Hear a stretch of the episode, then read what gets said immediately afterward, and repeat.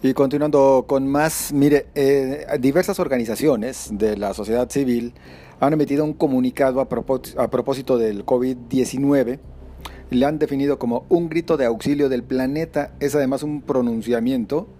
a 50 años del Día Internacional de la Madre Tierra. Y bueno, hacen algunas advertencias de verdad importantes a propósito de la presencia de COVID-19 en algunas comunidades afectadas por la contaminación del agua, así como acerca de una situación que preocupa, la relacionada con las personas desaparecidas ante este tema de COVID-19 así como la violencia hacia las mujeres y los feminicidios. Yo agradezco el que nos tome llamada esta noche María González, coordinadora del área de defensa del territorio del Instituto Mexicano para el Desarrollo Comunitario, el IMDEC. ¿Cómo está? Buenas noches. Hola, buenas noches. Muchas gracias. Hombre, gracias por tomarnos la llamada. Bueno, a ver, ¿por dónde empezamos? Eh, COVID-19 y contaminación, sobre todo de nuestros cuerpos de agua. Eh, ¿Qué es lo que preocupa en esta materia? Bueno, eh, es muy grave la situación que vive Jalisco en realidad a la contaminación ambiental y sus efectos en la salud de las personas y desde luego también en, la naturaleza. Y principalmente nos referimos a dos zonas que han sido catalogadas por eh, diferentes especialistas y instituciones nacionales e internacionales como catástrofes o infiernos ambientales que se viven en Jalisco y nos referimos a toda la ribera del río Santiago y a la ribera del lago de Chapala. Y en este sentido, eh, a propósito de esta pandemia que estamos enfrentando en el mundo, pues queremos hacer un llamado a poblaciones que sufren enfermedad y también muerte por estas consecuencias de la contaminación ambiental, tanto en agua como en tierra y en el aire, que fundamentalmente es provocada pues por todos estos grandes corredores industriales que se encuentran en esta región y que pues no tienen una regulación eh, adecuada y todas estas sustancias tóxicas y peligrosas pues están generando enfermedades eh, graves, fundamentalmente enfermedades pulmonares, renales y diferentes tipos de cáncer. Entonces, en esta situación del COVID-19, estas personas que están enfermas en estas regiones de Jalisco, pues son eh, personas que son eh, más vulnerables o que esta, este nuevo virus del COVID-19 les pone en mayor fragilidad. Y lo que estamos aquí eh, denunciando es que no existe hasta el momento un programa en el gobierno del estado de Jalisco destinado a atender de manera especial a estas familias, a estas personas eh, que considere que eh, si se tienen que trasladar, porque lo están haciendo a la ciudad de Guadalajara, a recibir sus tratamientos porque no los pueden suspender por la gravedad de sus enfermedades, se les destine ambulancias especiales eh, o vehículos especiales que con toda protección traigan a estas personas a los hospitales o en el caso de insuficiencia renal, que las unidades móviles de hemodiálisis que tiene la Secretaría de Salud de Jalisco se trasladen directamente a las comunidades. También eh, que estas personas pues tienen que recibir un apoyo especial eh, para fortalecer su economía,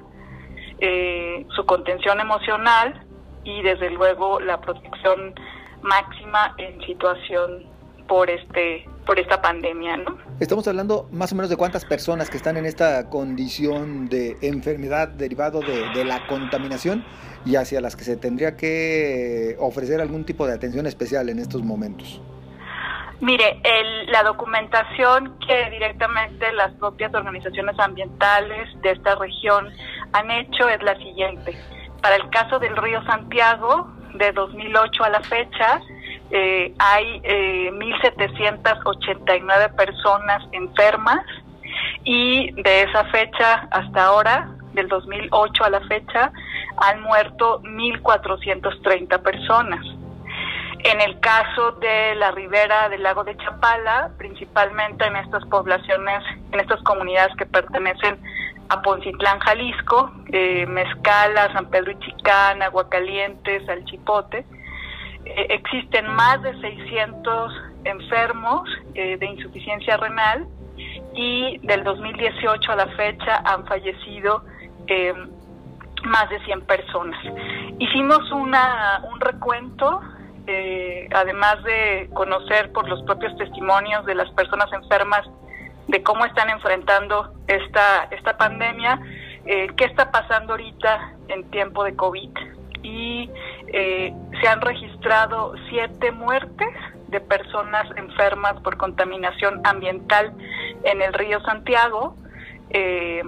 por estas enfermedades que ya de por sí padecen y que son graves. Y también eh, hay 14 personas enfermas más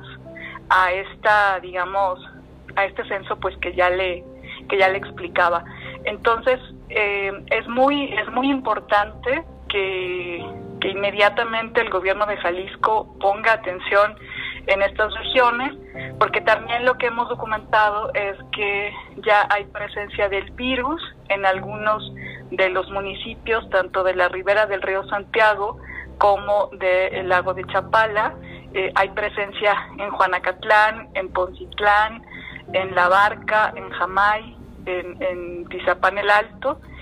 Y esto, digamos, pues es un, un doble riesgo, ¿no? Para, para estas personas que pues también aquí estamos hablando de situaciones de enfermedad y muerte con datos pues mayores a, las personas que han enfermado o, por COVID-19 y que hasta el momento han, han muerto en Jalisco, que es una situación muy grave que lamentamos y que también tiene que ser atendida pues de manera urgente como, como se está haciendo. Y es que en efecto la mayor parte de las acciones eh, por COVID-19 se vienen realizando principalmente en la zona metropolitana de Guadalajara, donde se concentra la mayoría de los casos, pero por ejemplo, Ocotlán ya lleva seis, La Barca uno, Jamay tiene cuatro, Tizapán el Alto cuatro, Juanacatlán dos, en Poncitlán uno, es decir, pues también hay que cubrir todas estas regiones porque ya está presente COVID-19, ¿no? Claro, y que pues hay que reconocer que en las zonas rurales y campesinas o indígenas, pues los sistemas de salud son muy endebles, ¿no? Entonces, hasta ahorita está muy concentrada la atención de la pandemia en las grandes ciudades, porque ahí están los focos, pero nos preocupa mucho eh, eh, que esto, digamos, en realidad se puede eh, multiplicar y puede ocasionar muchas muertes porque estas zonas son de, gente que ya de por sí está enferma. Entonces, eh, la amenaza de un nuevo virus con todo su ambiente tóxico y contaminado y con enfermedades tan graves como el cáncer o la insuficiencia renal, eh, pues digamos que es una, es una bomba de tiempo, ¿no? Y también es un llamado de atención en el sentido de que, eh, pues en Jalisco hay una realidad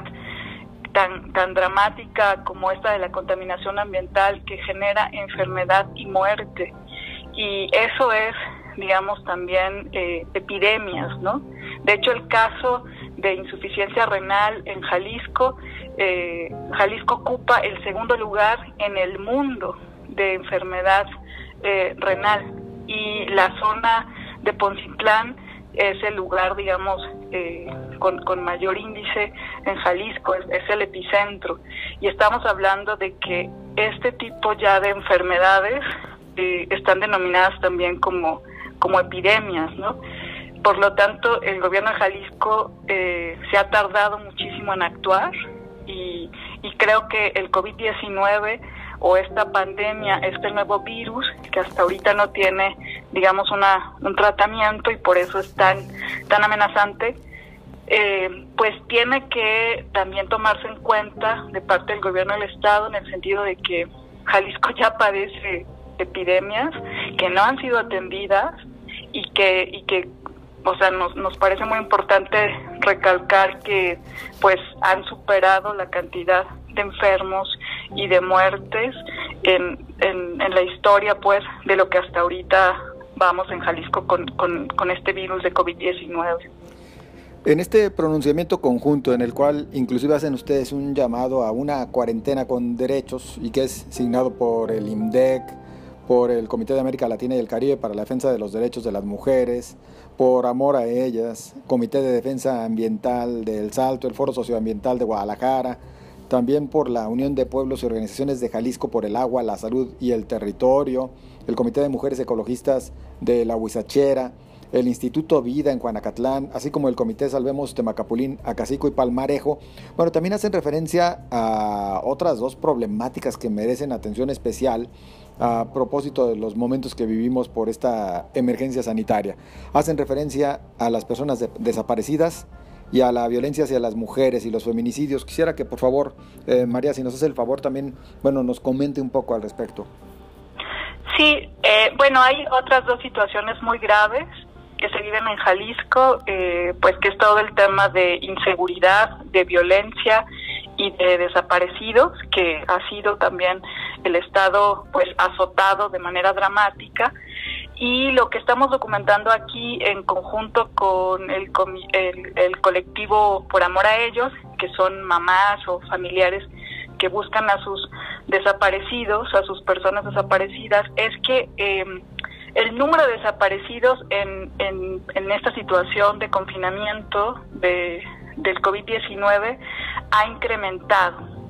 Eh, se tienen los datos actualizados del CISOBIT Jalisco y en el mes de enero hubo 137 personas que desaparecieron, en el mes de febrero de este año 134 y ya cuando entramos a este momento de confinamiento por este virus eh, se ha incrementado y solamente en el mes de marzo ha habido 187 personas desaparecidas, es decir, eh, mucho más alto que en el mes de enero y febrero, a pesar de estar, digamos, en estas situaciones de, de confinamiento. Y aquí el llamado es muy urgente en el sentido de que se ha suspendido la búsqueda de las personas desaparecidas eh, y lo que se está exigiendo es que la búsqueda y la investigación de los desaparecidos, aunque estemos en estas condiciones, no puede parar. O sea,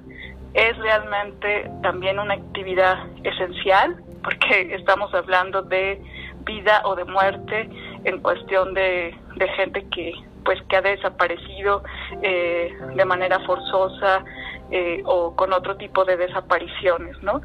Y pues es, es muy alarmante lo que lo que se está viviendo y em, pues hasta ahorita en situación de pandemia se detuvieron todas las búsquedas, entonces la exigencia es que la búsqueda es una actividad esencial y que no puede parar la investigación, ni la justicia, ni la búsqueda de las personas desaparecidas. Y el otro, el otro tema que también estamos documentando en este importante pronunciamiento es cómo eh, se está viviendo eh, las situaciones de violencia hacia las mujeres en el Estado, también reconociendo que Jalisco ocupa pues los primeros lugares en violencia hacia las mujeres, eh, hasta llegar a los asesinatos, a los, a los feminicidios, y lo que encontramos también pues son números muy dramáticos. Eh, en lo que va del año en cuestión de, desapariciones antes de, feminicidios, perdón, antes de, que entráramos en pandemia, es decir, en enero y febrero del 2020 hubo 40 mujeres asesinadas, 40 feminicidios y eh, en el mes de marzo, en lo que llevamos de la, de la pandemia, eh, ha habido 19 feminicidios. Es decir, el confinamiento eh, pues nos está demostrando que esta medida de confinamiento pone en riesgo a, a, las mujeres o en mayor riesgo porque en muchos de los casos pues las mujeres tienen que permanecer en sus hogares con sus agresores y esto pues las pone en, en mayor vulnerabilidad. Esta información eh, fue documentada por el Comité de América Latina y el Caribe para la Defensa de los Derechos de las Mujeres, CLADEN, que hacen un trabajo extraordinario eh, de defensa de, la, de los derechos de las mujeres y contra los feminicidios. Entonces, lo que intentamos demostrar en este pronunciamiento es que hay realidades paralelas al COVID-19, que son realidades graves, que son realidades eh, también de vida o muerte, de defensa de la vida, de enfermedad o muerte, y que el gobierno de Jalisco, a la par que realiza toda una estrategia eh, contra este virus, tiene que reforzar medidas contra estas tres problemáticas que presenta el Estado y que son las más graves desde nuestra perspectiva. Contaminación ambiental y qué pasa con los enfermos y las personas que están falleciendo por esta, por esta razón, eh, personas desaparecidas y violencia hacia las mujeres y feminicidios. Pues sí, más que oportuno este pronunciamiento y esperemos la respuesta por parte de las autoridades. Pues eh, por cuestiones de tiempo yo agradezco, agradezco el que haya participado con nosotros. Me parece que eh, tendremos que hacer contacto próximamente para hablar de, otro tema que también está relacionado con todo esto y que tiene que ver con esta eh, recomendación, estas medidas cautelares, mejor dicho, que fueron emitidas por la Comisión Interamericana de Derechos Humanos y para analizar qué tanto hemos avanzado como entidad y como país, porque aquí lo tienen que cubrir todos los niveles de gobierno, qué tanto se ha avanzado para dar respuesta y atención a las medidas cautelares. Por lo pronto, María González, muchísimas gracias. No, al contrario, este, y gracias pues por, por tocar estos temas tan relevantes y por ayudarnos a través de su medio, pues a que se haga eco y a que las autoridades pues refuercen las medidas hacia estas tres problemáticas. Muy amable, buenas noches. buenas noches, gracias. Hasta luego. Bueno, pues es María eh, González, coordinadora del área de defensa del territorio del IMDEC, el Instituto Mexicano para el Desarrollo Comunitario. Pues queda para la reflexión, sin lugar a dudas. Nosotros llegamos al final de este espacio, pues deseando a usted que la pase lo mejor que pueda junto con los suyos, cuidándose principalmente ante esta situación excepcional con motivo de la pandemia le deseamos un buen fin de semana y nos escuchamos el lunes primeramente. Así que, bueno, pásela bien. Hasta la próxima semana.